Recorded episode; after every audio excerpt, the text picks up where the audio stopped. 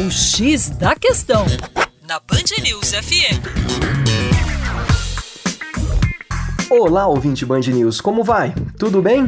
Com você, o Juninho Lopes, do Terra Negra. E o tema da nossa coluna de hoje é a energia solar. A energia solar é aquela obtida pela luz do Sol, que pode ser captada com painéis solares. Chega no nosso planeta nas formas térmica e luminosa, e é uma fonte de vida e de origem da maioria das outras formas de energia da Terra. Essa radiação, porém, não atinge de maneira uniforme toda a crosta terrestre. Depende da latitude, da estação do ano e de condições atmosféricas, como nebulosidade e umidade relativa do ar. E daí vem aquela pergunta: como que fica o Brasil nessa história?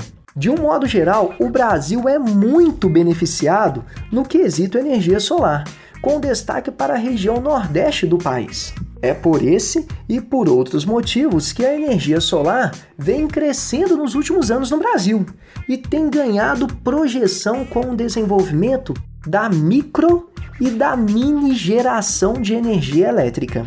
Tradicionalmente, o mais generalizado é o uso da energia solar para obtenção de energia térmica.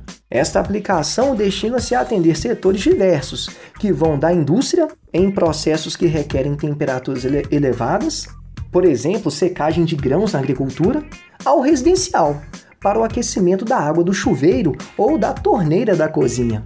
Outra tendência é a utilização da energia solar para obtenção conjunta, de calor e eletricidade.